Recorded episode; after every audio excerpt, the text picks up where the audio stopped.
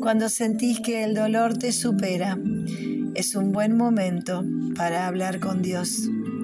La Biblia me enseña de muchas maneras que Dios está atento a mi situación.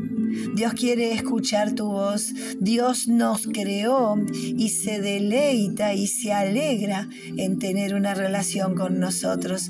Por eso muchas veces cuando tenemos problemas nos enojamos, nos alejamos, nos escondemos, nos apartamos de la gente, pero también nos apartamos de Dios. Y en este día Dios te invita a que vengas a Él con tus problemas.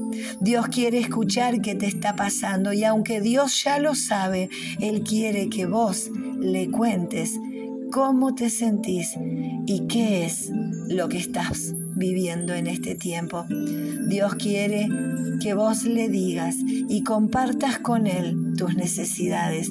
Por eso la Biblia dice en Primera de Pedro, capítulo 5, versículos 6 y 7, depositen en Dios toda ansiedad. ¿Por qué? Porque Él cuida de ustedes. Este es el Dios que tenemos, un Dios que cuida de nosotros porque nos ama.